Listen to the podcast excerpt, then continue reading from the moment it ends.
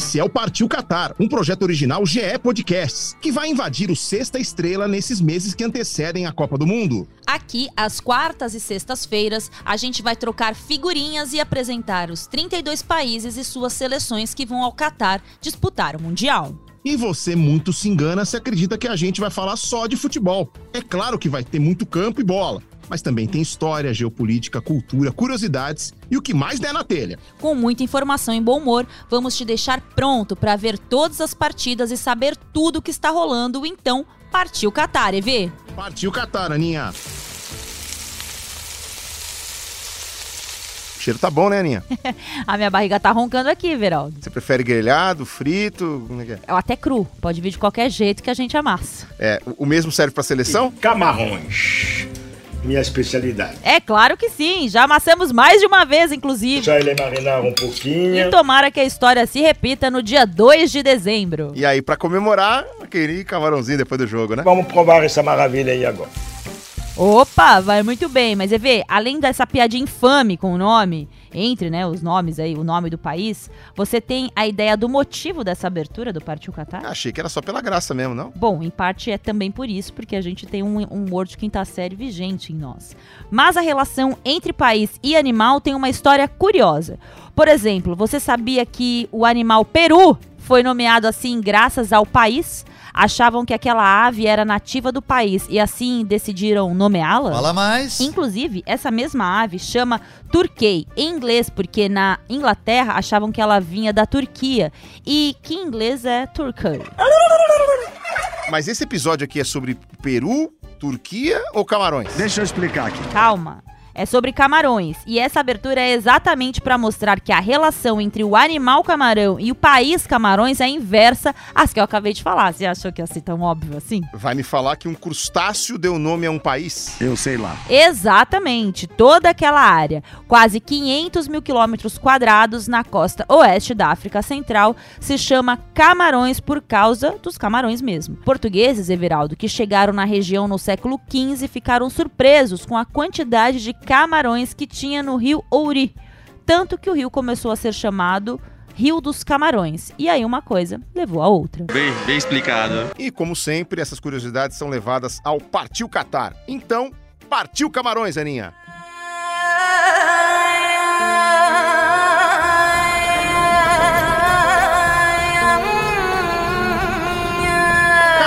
Espanha, Equador, Costa Rica, Senegal, Alemanha, Holanda, Japão, Inglaterra, Bélgica, México, Camarões, Polônia. Brasil. É um ótimo time com poucos problemas e muitos pontos fortes. Partiu Qatar, Aninha! Partiu Qatar, EV.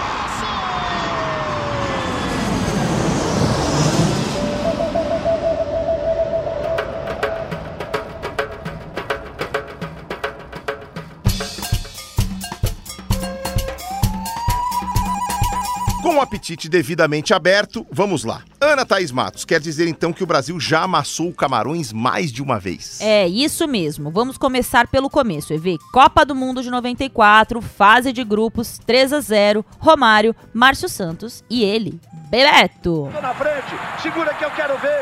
Partiu baixinho, lá vem Bebeto, bateu! É gol! É gol! É gol!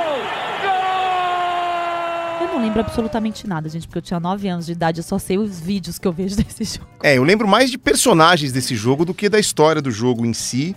É... E de um cara que certamente a gente vai abordar aqui, Roger Milá, acabou entrando no jogo contra a seleção brasileira. Já era um veterano na Copa de 90 na Itália, mas participou também do Mundial de 94 e foi uma vitória tranquila para a seleção brasileira é, na sequência da primeira fase daquela Copa do Mundo. Eu lembro pouquíssimo da Copa de 94, porque apesar de ter 9 anos, eu morava numa comunidade, então lá nós não tínhamos televisão, assim, então a gente via poucos jogos, então eu lembro coisa muito picada.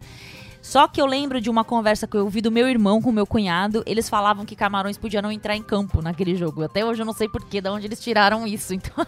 a minha memória desse jogo, eu falava, nossa, não vai ter jogo da Copa, Camarões não vai jogar, meu irmão falou isso, saí falando para todos os meus amigos da rua, era uma baita de uma fake news que eu vi dentro da minha própria casa. Aí tem o segundo encontro em Copa do Mundo, aquele de 2014 lá no estádio Mané Garrincha, também pela fase de grupos. Dessa vez, 4 a 1 mais uma vitória larga ou goleada. Gol! 4x1 para a seleção brasileira. Fernandinho é o nome dele. Ô, Everaldo Max, gostamos de golear. 4x1 goleada, né? Goleada, eu Ah, gosto. então tá. bom. Goleada. Até que enfim, porque é goleada mesmo. É, enfim, é, naquele 4x1, o Neymar marcou duas vezes, Fred e Fernandinho fecharam a conta pro Brasil, com uma chip marcando para os visitantes. E agora, o EV? Será que o Neymar vai balançar as redes de novo? Estou botando uma fé no menino Ney pra Copa? O menino Ney, adulto Ney, aquela, né? Bom, é boa pergunta, Aninha. Até porque esse é um dos episódios que faz o nosso ouvinte abrir o calendário e marcar na agenda. De novo, Camarões está no caminho do Brasil.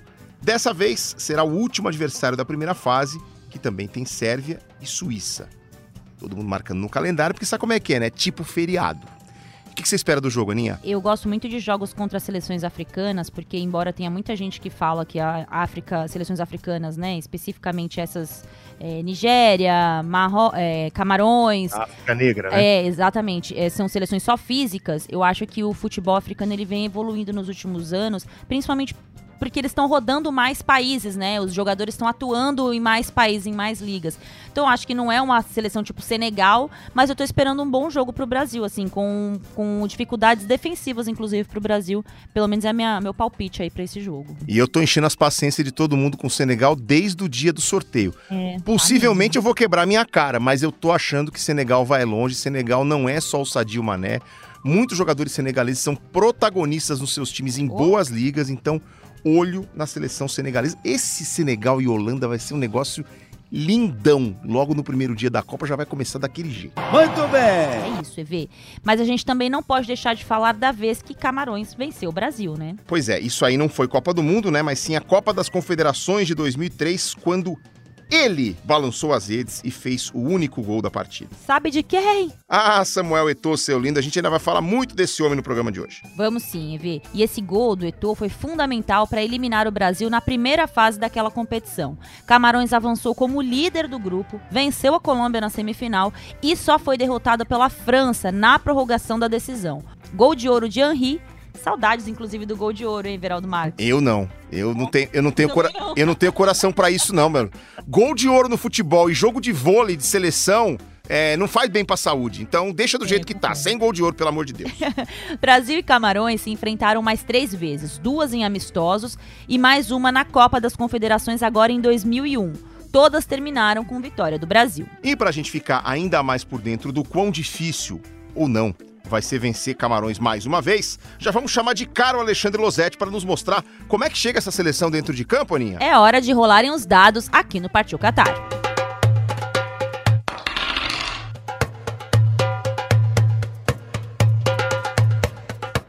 Ana Thaís Matos e Everaldo Marques, é um prazer falar com vocês novamente e com todo mundo que escuta o nosso Partiu Qatar, que aliás é um sucesso nas redes, e eu tenho certeza que a audiência deste episódio vai ser alta, porque Camarões é adversário do Brasil e foi adversário do Brasil neste ciclo lá em 2018, em novembro de 18, poucos meses depois da Copa da Rússia. O técnico de Camarões era Clarence Seedorf, foi ele que iniciou esse ciclo de 2018 a 2022 mas não foi bem. E mesmo com essas mudanças todas de treinador, Camarões acabou sendo marcado pela repetição. É uma equipe que manteve muitos jogadores nesse período, apesar dos três treinadores. E o Song parece apostar muito num trio de ataque experiente, de peso, que tem o Vincent Abubakar e o Eric Choupo-Moting jogando por dentro como dupla e o Ekambi jogando pelos lados, começando na esquerda, mas podendo ir para a direita. O Ekambi joga no Lyon.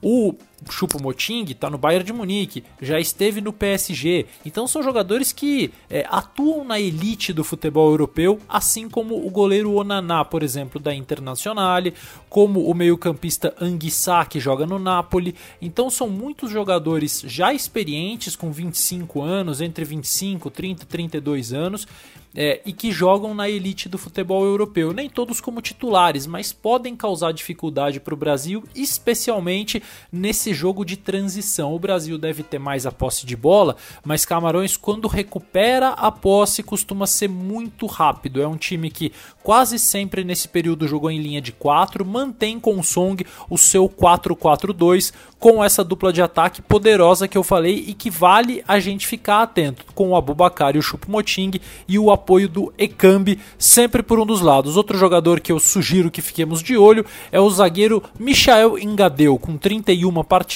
ele está entre aqueles que mais atuaram por Camarões nesse ciclo e que também resistiu a todas as trocas de técnico.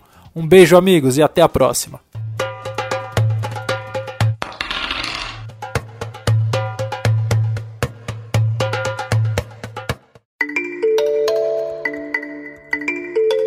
Valeu, Losete. Bom, então dá pra dizer que o mais provável é Camarões ter uma Copa do Mundo digna de Camarões. É, por aí mesmo, EV. Camarões já participou de sete Copas do Mundo, todas desde 1982. De lá pra cá, não se classificaram em 86, 2006 e 2018, mas de todas essas, só passaram da fase de grupos uma única vez, em 1990. Passaram com gosto. Primeiro, saíram grandões da fase de grupos, afinal terminaram a chave B, que tinha a Romênia de Raj e a Argentina de Maradona e a União Soviética, na liderança. A Argentina era a atual campeã do mundo e no primeiro jogo, defendendo a taça, viu a zebra. Lewis subiu! É gol!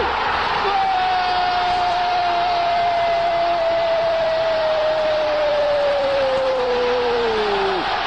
De Camarões!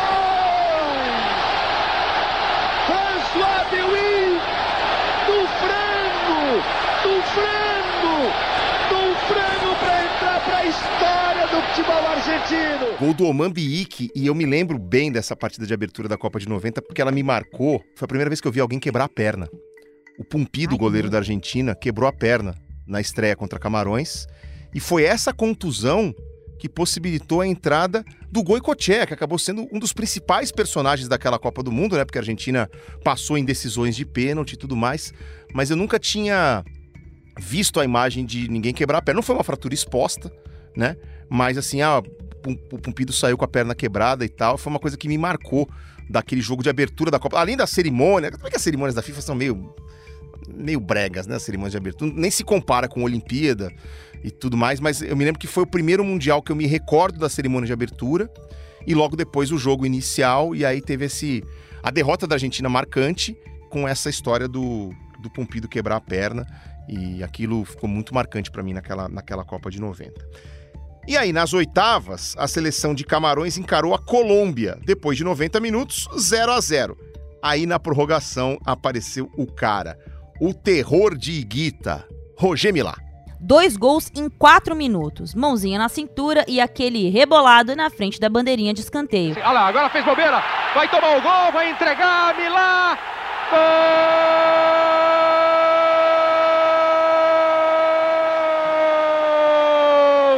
Dança Milá, que a festa é toda dele. Tanto se fala do Roger Milá, os quatro gols, ele é artilheiro da Copa agora, junto com o Michel da Espanha. Mas em 82, aos 30 anos de idade, ele já era uma sensação, foi o grande jogador do time. E olha, talvez vocês não se lembrem, mas esse que ele fez hoje aí, depois de driblar o goleiro, na, Ita na Espanha, ele perdeu um a um minuto do final, depois de driblar o goleiro. O goleiro era o Dino Zoff. O jogo estava empatado, Camarões e Itália. Ele driblou o Zoff, demorou para chutar, quando quis bater, o zagueiro tirou. Se ele tivesse feito aquele, não tinha o jogo de Sarriá, a Itália não era campeã e talvez o Brasil tivesse um título a mais. Se você nunca viu o gingado de Roger Milá, procure o vídeo dos gols desse jogo e aproveite sem moderação. O Leão Indomável, Roger Milá. Dance com ele. Inclusive com uma trilha sonora muito boa da época que casava com a dancinha do Roger Milá. Sabe qual era a novela das oito, Ana Thaís, em 1990? Conta pra gente, Everaldo Marques. Eu, eu, pá, pá, para, me chama que eu vou.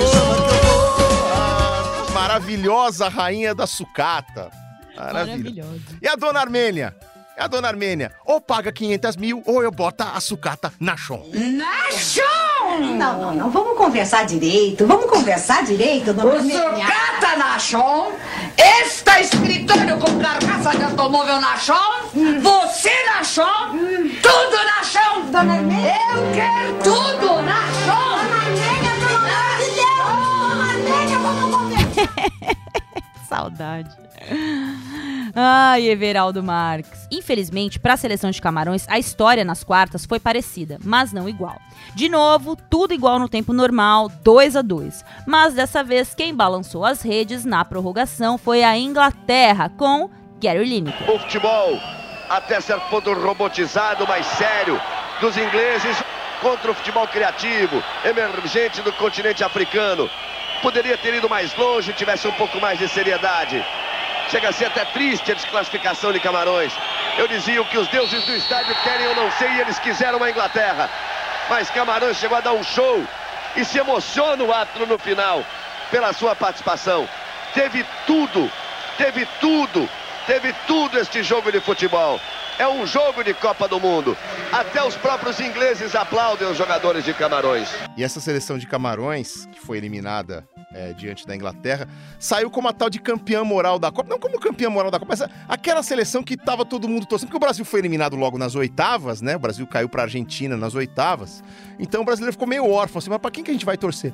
Ah, vamos torcer pra seleção de Camarões. Porque eles eram divertidos, eles eram o que a gente costuma falar, né, entre aspas, de irresponsáveis. Então, já estamos aqui mesmo, vamos jogar bola, vamos partir para cima dos caras. E todo o carisma do Roger Milá, aquela coisa toda. Então a seleção de Camarões foi meio que abraçada pelo público brasileiro depois da eliminação. Aliás, aquela falar em carisma de Milá, o que a seleção de 90 do Brasil não tinha de carisma era uma grandeza.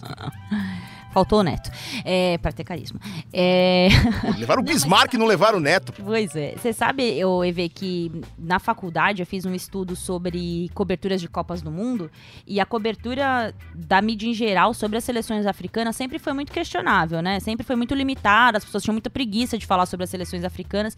E um dos grandes estudos na USP, na PUC, em várias faculdades de esporte, sobre a cobertura do que foi a Copa, do que era as seleções africanas, parte dessa seleção de Camarões de 90. O negro tem que ser sempre o, cara, o jogador carismático, o personagem carismático, engraçado que dança. Ele nunca vai ser levado com seriedade. E parte muito dessas seleções africanas dos anos 90, que elas eram. Começa a exportar jogador, né? Ela também começa a colocar jogador em, na, nas potências europeias, mas assim, ainda assim, entre aspas, tá, gente? Não era tão levado a sério a cobertura em relação às seleções africanas, da, da, da África Negra, né? Eles eram vistos como muito fortes fisicamente, mas assim, eram irresponsáveis taticamente, não se organizavam, eram desorganizados, então eram facilmente batidos. Aí eles vão lá, eliminam a Colômbia. Uh, chegam mais longe. Chega 96, a Nigéria elimina o Brasil na Olimpíada. Tudo bem que eram os Jogos Olímpicos, não era a Copa do Mundo. Mas assim, aos poucos, é, os países africanos foram ganhando respeito, né? É, da comunidade internacional, porque realmente eles eram vistos de uma maneira muito estereotipada.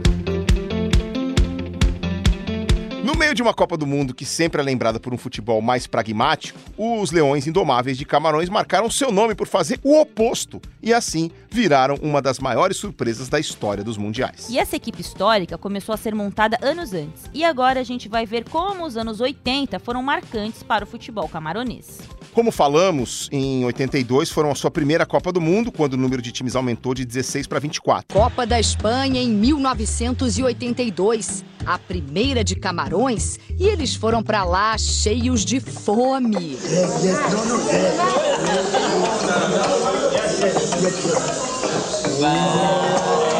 No grupo A enfrentaram Itália, Polônia, e Peru. Três jogos, três empates, um gol feito e um sofrido. Em pontos e saldo ficaram empatados com a Itália, que passou de fase por ter feito um gol a mais do que os camaroneses. Itália que viria a ser a campeã daquela Copa, diga-se de passagem. Ou melhor, diga-se de passagem, garotinho.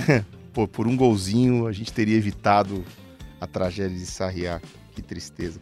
Foi aí que surgiu o apelido de Leões Indomáveis, que depois seria eternizado por aquela equipe realmente indomável de 1990 que acabou a Copa do Mundo na sétima posição. Seguindo pelos anos 80, foi em 82 que Camarões voltou a disputar a Copa Africana de Nações após 10 anos sem se classificar.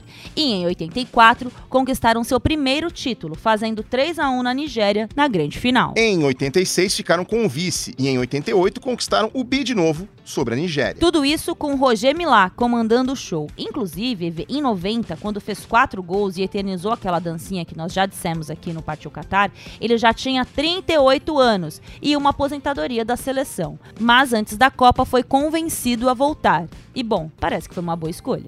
E convencido por ninguém mais, ninguém menos do que o presidente de Camarões. Não o presidente da Confederação Camarões, o presidente do país, Paul Biá. Se tem um presidente hoje que influencia os jogadores de futebol no Brasil, é o presidente Eu brasileiro. faço o que o povo quiser que eu faça, ok? E foi tão bem convencido, Everaldo, que em 1994 lá tava o homem de novo em campo, pronto pra quebrar alguns recordes. 42 anos e 39 dias. Ele virou o jogador mais velho a disputar uma Copa do Mundo até então, marca que só caiu em 2014, quando o colombiano Farid Mondragon entrou em campo com 43 anos e 3 dias. Mas a marca de jogador mais velho a balançar as redes em um mundial ainda é do camaronês, que viu a sua seleção perder de 6 a 1 para a Rússia naquele mundial, mas anotou um gol, o de honra, que até hoje é lembrado. Olha aí o Roger Milá dentro da grande área, ele é perigoso, bateu! Gol de Camarões, Roger Milá! Ele merece, ele merece! Mais uma vez, 42 anos, Roger Milá, marcando mais um gol em Copas do Mundo. E esse jogo também está na história por mais um artilheiro, o russo Oleg Salenko, que fez cinco gols, a maior artilharia de um jogador em uma única partida na história das Copas do Mundo. Antes de 1990, Milá já tinha liderado uma zebra e dessa vez levantado a taça. Em 81, o atacante camaronês jogava pelo Bastia da França, equipe que nunca tinha conquistado, nem nunca mais conquistou, um título daqueles da primeira prateleira nacional. Naquele ano, Milá fez o gol do título da Copa da França sobre o Saint-Étienne, que tinha Michel Platini como craque. E essa é uma daquelas histórias curiosas também pelo fator geopolítico. De 1919 a 1960, Camarões foi um território dominado pela França. Ah, não, gente, de novo, a gente já falou do Congo dominado pela Bélgica, já vem agora mais um imperialista.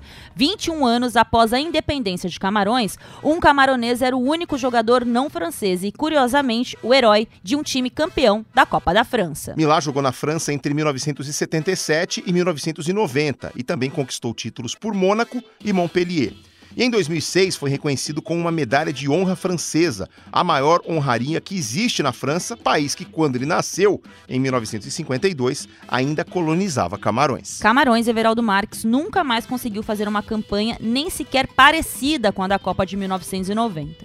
Inclusive, foi a pior e a segunda pior seleção dos últimos mundiais que participou, em 2010 e 2014. Mas, após ficar na fase de grupos em 94 e 98, foram muito felizes em 2000, em dose dupla, na Copa das Nações Africanas e nos Jogos Olímpicos. Com Samuel Eto'o e Patrick Bomar. No começo do ano foram tri da Copa das Nações, vencendo pela terceira vez a Nigéria na grande decisão, nos pênaltis após um 2 a 2 gols de Eto'o e. E aí, em setembro, levaram a medalha de ouro nas Olimpíadas e com um roteiro parecido na final. 2 a 2 contra a Espanha e título nos pênaltis. Dessa vez, Eto'o marcou, mas Mboma não. Mas a seleção só chegou lá por causa de Mboma, que marcou em dois dos três jogos da fase de grupos e aí fez gols decisivos nas quartas de final e na semifinal.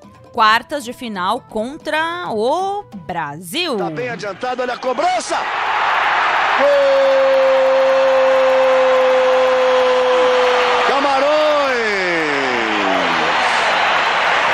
Aos 16 minutos do primeiro tempo. Um para Camarões. Mboma É isso aí, Mboma abriu o placar, Ronaldinho Gaúcho empatou aos 49 do segundo tempo, mas Mbami fez o gol de ouro na prorrogação, lá vem esse gol de ouro de novo. De novo o gol de ouro passando por aqui, Brasil. Eles vem chegando, bateram. Gol!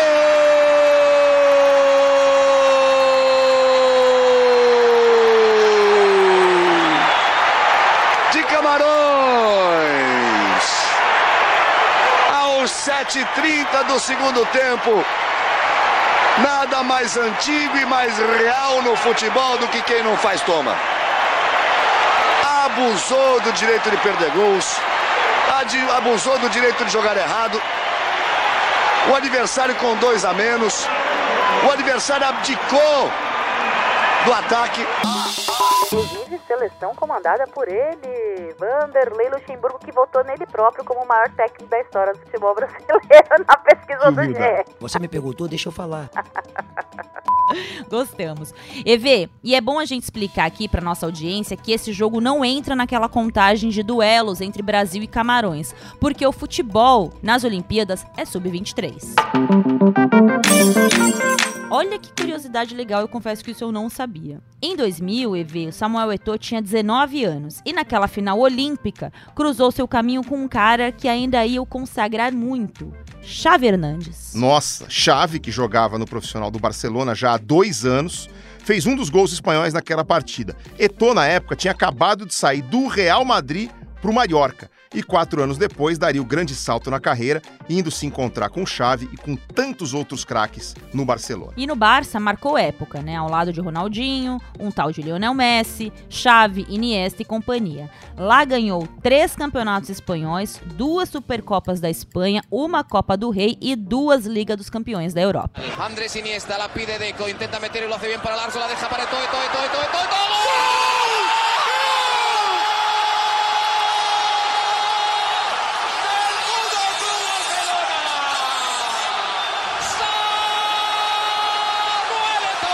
Em 2009 foi para Inter de Milão e chegou chegando. No primeiro ano venceu o Campeonato Italiano, a Copa da Itália, a Liga dos Campeões da Europa e na sequência a Supercopa da Itália e o Mundial de Clubes. Entre muitos títulos e inúmeros prêmios individuais, o camaronês ainda levou a sua seleção ao título da Copa das Nações Africanas em 2002.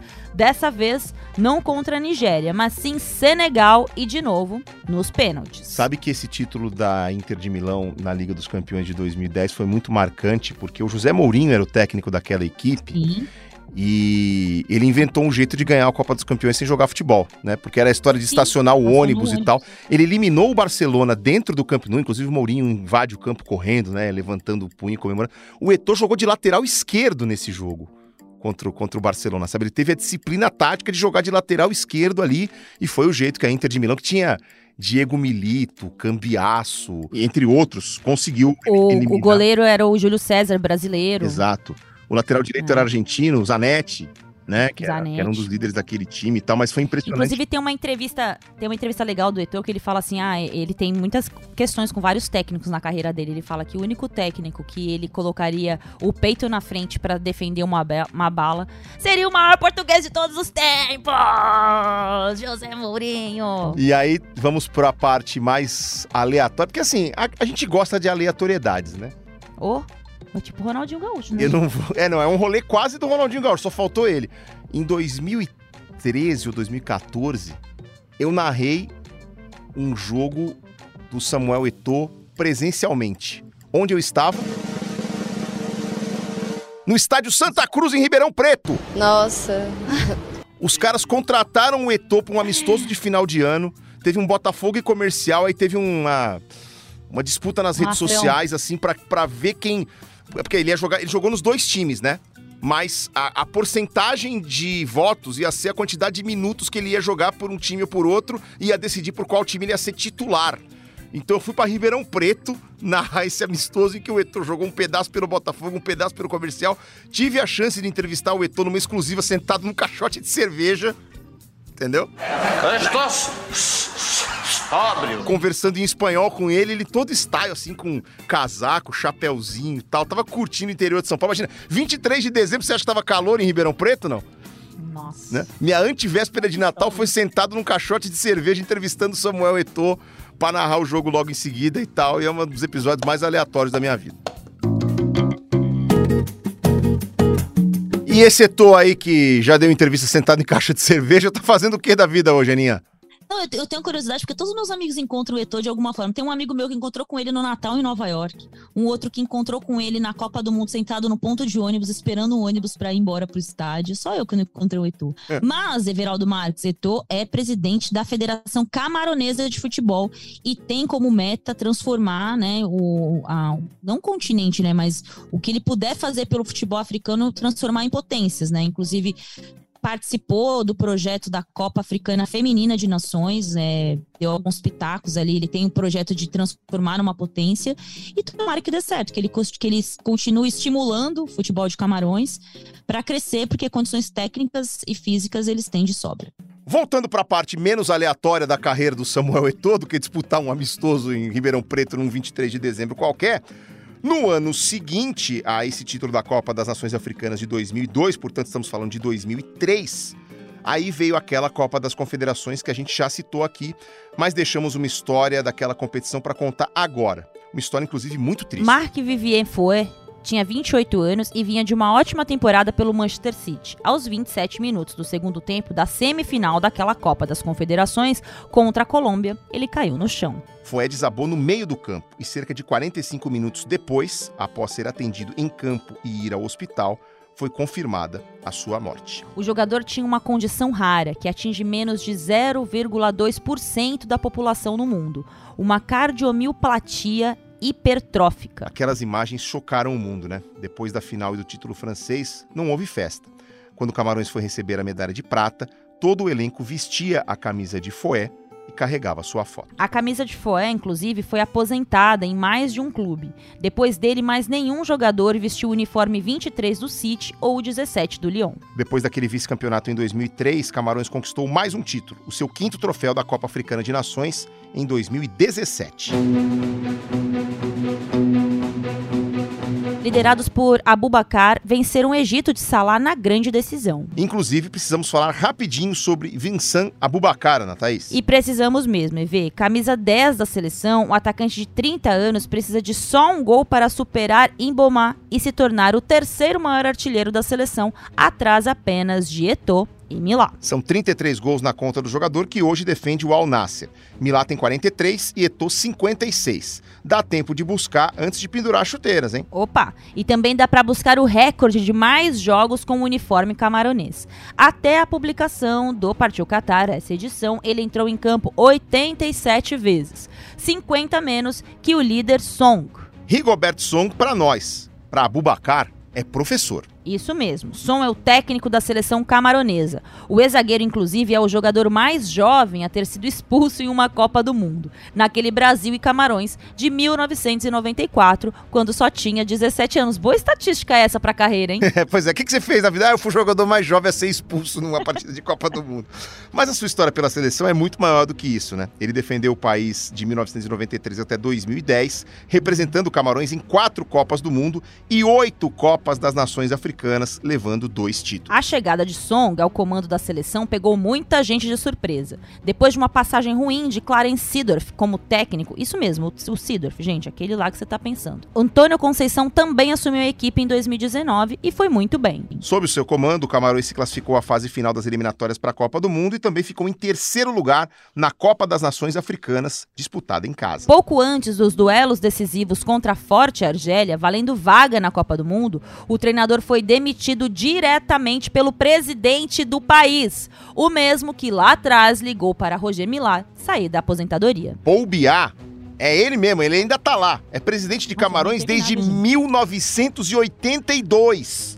E continua lá, firme e forte, com 89 anos nas costas. Com a demissão polêmica de Conceição, Som assumiu a equipe às pressas e conseguiu dar continuidade ao bom trabalho. Foram dois jogos duros contra a Argélia. Na ida em casa, derrota por 1 a 0 Na volta fora, devolveram o placar nos 90 minutos. Ou seja, prorrogação. No tempo extra, faltando dois minutos para a decisão ir para os pênaltis, a Argélia empatou o jogo e garantiu a vaga, né? Nada disso. Pois é, no último minuto de jogo, Toko Ekambi fez 2 a 1 para Camarões, calou o estádio Mustafa Chaker e graças ao gol fora de casa, agora sim garantiu vaga para Camarões. E nesse momento eu tô lembrando do Gil do Vigor. Tchac, tchac, tchac. Apliquei. Corta essa parte. Para entrar um pouco mais no país Camarões agora, vamos falar sobre o presidente, Ana. Afinal, o cara tá lá há mais de 40 anos. E muitos defendem que Paul Biá não é um presidente, mas sim um ditador. Afinal de contas, existem eleições em Camarões. Inclusive, o Biá foi reeleito pela sétima vez consecutiva em 2018. Isso, gente. Veja só que cara espetacular, com 71% dos votos. Em 2011, na eleição anterior, ele venceu com 78%. Sua oposição garante ver que muitas dessas eleições foram fraudulentas. Imagina, gente. E algumas investigações independentes apontam o mesmo. Seu governo definitivamente não agrada a todos e coloca em pauta heranças coloniais do país. Camarões foi colonizado por franceses e ingleses, tanto que as duas línguas são oficiais no país. Algumas regiões a oeste, onde a maioria fala inglês, exigem independência e afirmam que Biá não governa governa para o povo. Inclusive, essas regiões vivem uma guerra civil conhecida como crise anglófona. Começou em 2016, quando juízes francófonos, ou seja, das partes em que se fala francês, foram indicados para as regiões anglófonas, onde se fala inglês. Ali começaram protestos, greves e logo a guerra entre os separatistas e o governo. De lá para cá, mais de 35 mil pessoas já tiveram que se refugiar em países vizinhos e aproximadamente 2 mil morreram pelo conflito. Enquanto isso, Biá é apoiado pelo governo da França, país que é o que mais investe dinheiro em Camarões e também o ajuda militarmente. Além, é claro, de ser o país que colonizou a maior parte do território camaronês. E falando em divisões do país, a gente pode também contar para o nosso ouvinte aqui do Partiu Catar que o norte do país foi habitado pelos Fulani, um povo pastoril islâmico lá no século XIX e por isso parte bastante considerável do país é muçulmano. é muçulmano. A maioria da população é cristã. E se você falou dos povos que ocupam o norte, vamos lembrar também que os pigmeus, os primeiros habitantes de Camarões, seguem habitando florestas ao sul e leste do país. E falando em florestas, você sabia que Camarões é conhecida por ser uma espécie de África em miniatura, Everaldo Marques? Como assim? Pela biodiversidade que existe no país. Existem terrenos, EV, que representam quase todo o continente. Florestas, desertos, pântanos, savanas, praias. Boa! Inclusive, Camarões conta com mais de 20 reservas naturais para proteger a sua fauna composta por mais de 400 espécies de mamíferos, 650 aves, 250 répteis e 200 anfíbios. Essa mistura louca, EV, também acontece nas pessoas. A gente falou que inglês e francês são as línguas oficiais do país. Mas conta pro nosso ouvinte aí, EV, quantas línguas realmente são faladas por lá? Mais de 250, Ana. Eu nem sabia que tinha isso tudo de idioma no mundo. E eu não errei esse número, não. O alemão, língua dos primeiros colonizadores daquela região, aparece bem por lá. Entre misturas de línguas e outras línguas da região, Camarões é considerado o país com a maior diversidade linguística do mundo. Mas é verdade. Marverlê, EV. Bora pros acréscimos. Bora. Ô, EV, qual é a boa dos nossos acréscimos hoje? Bom, Aninha, Camarões definitivamente não chega como favorita e nem candidata surpresa nessa Copa, né? Mas e se tivesse Kylian Mbappé no ataque, hein? Tá, que, que papo doido é esse? Ele não é francês? Doido? Se eu te falar que o craque francês podia ter vestido o uniforme dos Leões Indomáveis? Conta pra mim, Everaldo, porque eu não sabia disso não. O Mbappé nasceu na França, a mãe dele nasceu na Argélia e o pai nasceu em Camarões, mas se mudou pra França para trabalhar com o futebol. O desejo do pai do Mbappé, o seu Wilfred, era que o Kylian jogasse pelo país natal. E por que não rolou? Quando o atacante, que inclusive venceu a última Copa do Mundo, ainda era um garotinho, o pai chegou a conversar com a Federação Camaronesa de Futebol, mas aí exigiram uma certa quantidade de dinheiro para colocá-lo no time. Veja que coisa mais inteligente. Dinheiro que, obviamente, ele não tinha. Por outro lado, os franceses não pediram nada, e desde o sub-17 o Mbappé começou a defender os azuis. Só um parênteses aqui, essa questão financeira com as seleções africanas, ela é sempre uma questão, né? A gente vai falar muito sobre isso aqui, ou em algum episódio passado aí sobre as seleções africanas, essa questão do dinheiro é sempre muito importante. É, às vezes até mais importante do que a questão do campo, né? Não é de suborno não, gente. Aqui os caras, eles têm uma outra relação mesmo com o pagamento de premiações e etc.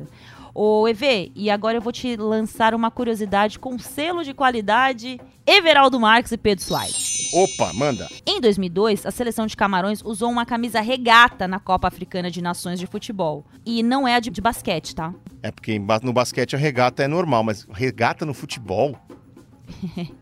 Estiloso, Style. né? Muito, né? Bota estilo nisso. Eto'o e companhia conquistaram o título com os braços de fora.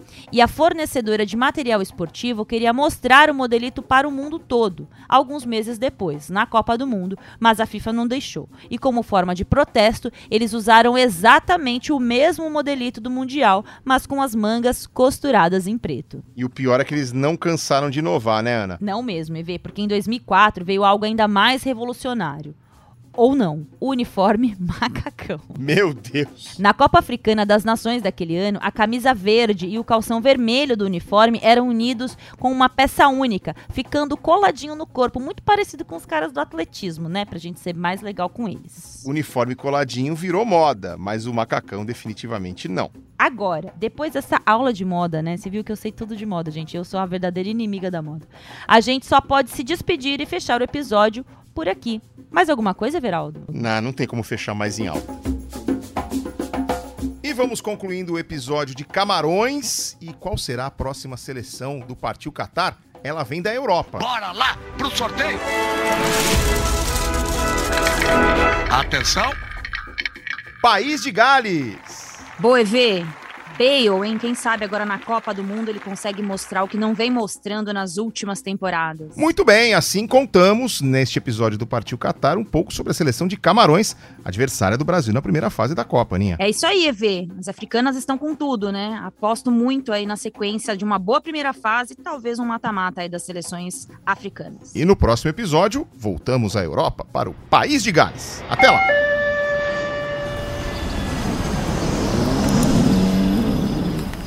O Partiu Qatar é uma produção original GE Podcasts, apresentada por mim, Everaldo Marques. E por mim, Ana Thaís Matos. Pesquisa, roteiro e produção são obras de Pedro Suaide e Rafael Barros. Edição e sonorização do programa são feitas por Bruno Mesquita e Pedro Suaide. A coordenação de podcasts é de Rafael Barros e a gerência é de André Amaral.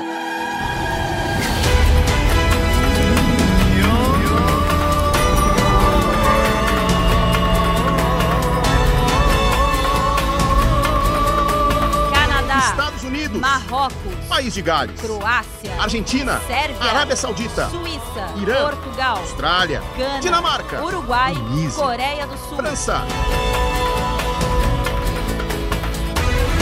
Então, partiu Catar? Partiu Catar!